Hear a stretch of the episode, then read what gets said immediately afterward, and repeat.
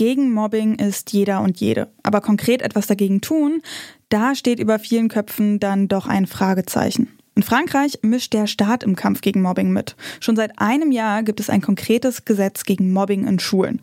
Jetzt soll das noch einmal verschärft und ergänzt werden. In Deutschland gibt es so etwas bisher noch nicht. Zumindest nicht unter diesem Namen. Wir fragen uns deshalb heute, braucht es ein Gesetz gegen Mobbing auch in Deutschland? Ich bin Nina Potzel. Schön, dass ihr dabei seid.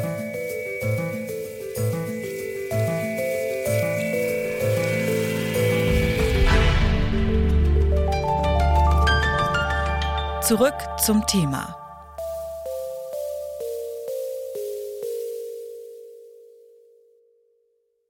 Kurze Info vorweg, ihr habt's gehört, in dieser Folge sprechen wir über Mobbing und seine Folgen. Wenn das etwas mit euch macht, wenn es euch damit nicht gut geht, dann hört die Folge bitte nicht allein. Holt euch eine Person dazu, mit der ihr euch wohlfühlt und mit der ihr im Zweifel direkt sprechen könnt. Für Mobbing gibt es nicht die eine Definition. Für viele Expertinnen steht aber fest, es handelt sich dann um Mobbing, wenn eine Person wiederholt negative Erfahrungen durch andere erfährt. Das kann damit anfangen, dass jemand aus einer Gruppe ausgeschlossen wird und bis zu körperlicher Gewalt gehen. Es besteht in jedem Fall ein Machtgefälle. In extremen Fällen kann Mobbing sogar zum Suizid führen. Vor allem an Schulen ist Mobbing die häufigste Form von Gewalt. Und Personen, die im Alltag gemobbt werden, bekommen oft nicht die Unterstützung, die sie brauchen. Auch von staatlicher Seite. Wie ist Mobbing aktuell gesetzlich geregelt? Das weiß der Rechtsanwalt Felix Winkler. Wenn man jetzt den Schulbereich nimmt, gibt es durchaus Möglichkeiten. Das heißt, Sie müssen sich vorstellen, im Schulgesetz, also jedes Bundesland hat ein eigenes Schulgesetz und im Schulgesetz gibt es sogenannte Ordnungsmaßnahmen, umgangssprachlich auch gerne Klassenkonferenz genannt.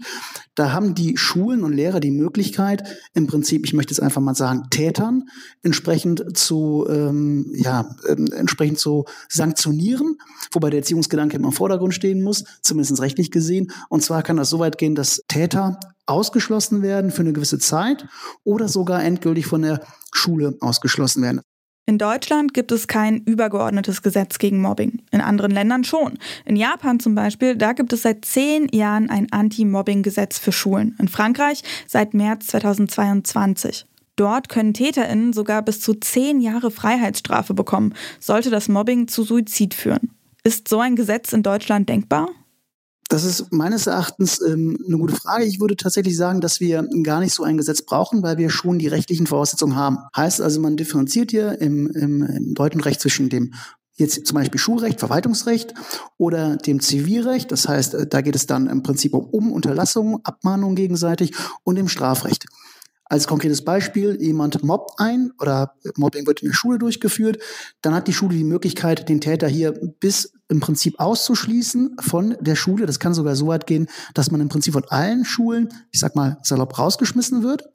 Ähm, des Weiteren gibt es die Möglichkeit für das Opfer zivilrechtlich gegen den Täter vorzugehen, heißt also mit Schadensersatz oder Schmerzensgeld, Unterlassungserklärungen sind auch möglich.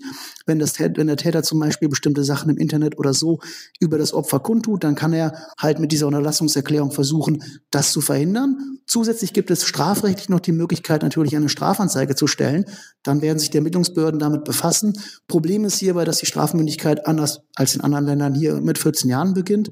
Heißt, heißt also, unter 14 Jahre wird es schwierig, strafrechtlich was zu machen. Aber grundsätzlich haben wir hier auch in Deutschland die Mittel, gegen Mobbing vorzugehen.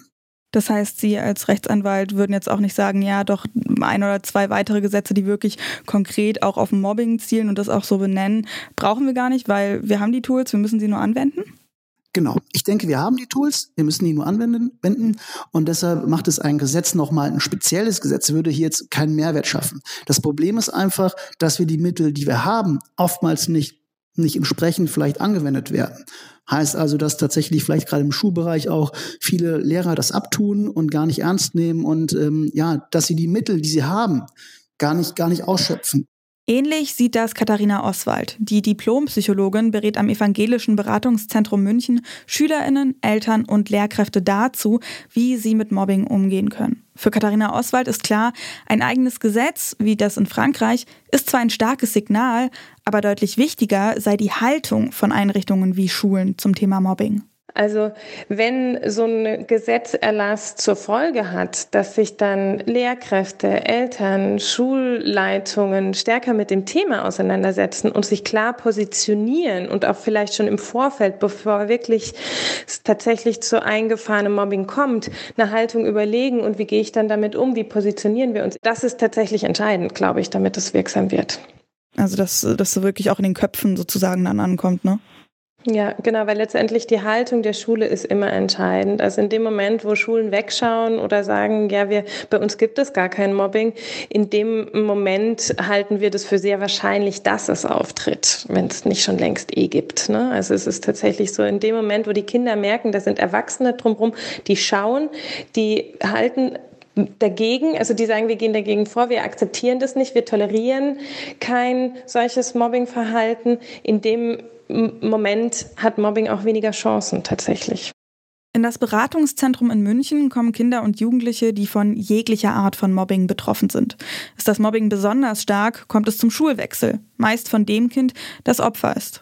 In Frankreich sollen in Zukunft die TäterInnen wechseln müssen. Das hat das französische Bildungsministerium diese Woche im Rahmen weiterer Maßnahmen verkündet.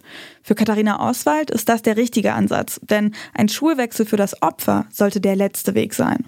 Aber das kommt vor und dann sitzen Eltern häufig da und sagen, ja Mensch, was signalisiere ich denn da mit meinem Kind? Das macht ja meinem Kind immer wieder das Gefühl, dass es selber schuld ist. Ne? Und dass es hätte was ändern können. Und insofern finde ich das vom Gesetz her ein ganz richtiges Signal. Der, der, das Täterkind, der Akteur, der ist derjenige, der falsch ist, nicht das betroffene Kind.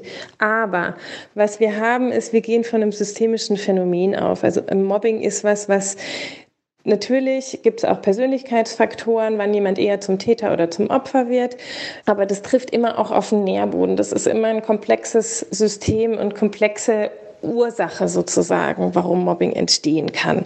Und wenn man den Betroffenen rauszieht oder auch den Täter, das ist im Prinzip, glaube ich, gleich. Das System besteht ja weiterhin. Und dann tritt halt jemand anders an die Stelle. Also dann ist es, es gibt ja immer noch irgendwo dieses Machtumfeld, ne? wo irgendwo jemand davon profitiert, Macht auszuüben. Und das sehen die anderen, das kriegen die anderen mit. Und es gibt auch andere Kinder, die vulnerabel sind. Und wenn einer halt weggeht, dann ist es vielleicht der Nächste, der an dessen Stelle tritt. Wichtig ist es in jedem Fall, mit allen Parteien offen darüber zu reden. Das heißt, es muss mit der gesamten Klasse über solche Vorfälle gesprochen werden, damit es nicht zu Wiederholungen kommt. Dabei sollte aber auch immer Rücksicht auf die Person genommen werden, die vom Mobbing betroffen ist, meint Diplompsychologin Katharina Oswald. Also wir, für uns ist oberstes Gebot tatsächlich genau immer die Betroffenen mit einbeziehen bei sämtlichen Maßnahmen, die man vornimmt, weil es, es gibt tatsächlich auch Kinder, die sagen, ich möchte nicht, dass mit dem Täterkind gesprochen wird. Das möchte ich nicht. Aus irgendeinem Grund habe ich da Angst davor oder was auch immer. Und wir sagen, dass ein Kind das Mobbing erlebt hat. Das ist, das ist so ein enormer Kontrollverlust dass das Allerwichtigste ist, dass dieses Kind dieses Gefühl von Selbstbestimmung und Kontrolle wieder erlangt. Und deshalb ist es so wichtig, das ernst zu nehmen.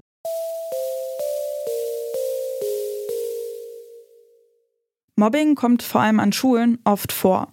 Wie dagegen vorgegangen werden kann, ist in den Schulgesetzen verankert, die sich jedoch je nach Bundesland unterscheiden. Ein übergeordnetes Gesetz, wie es zum Beispiel in Frankreich existiert, braucht es laut Felix Winkler und Katharina Oswald nicht. Wichtiger sei es, dass die Schulen die bestehenden Gesetze stärker umsetzen und mehr Aufklärung betreiben.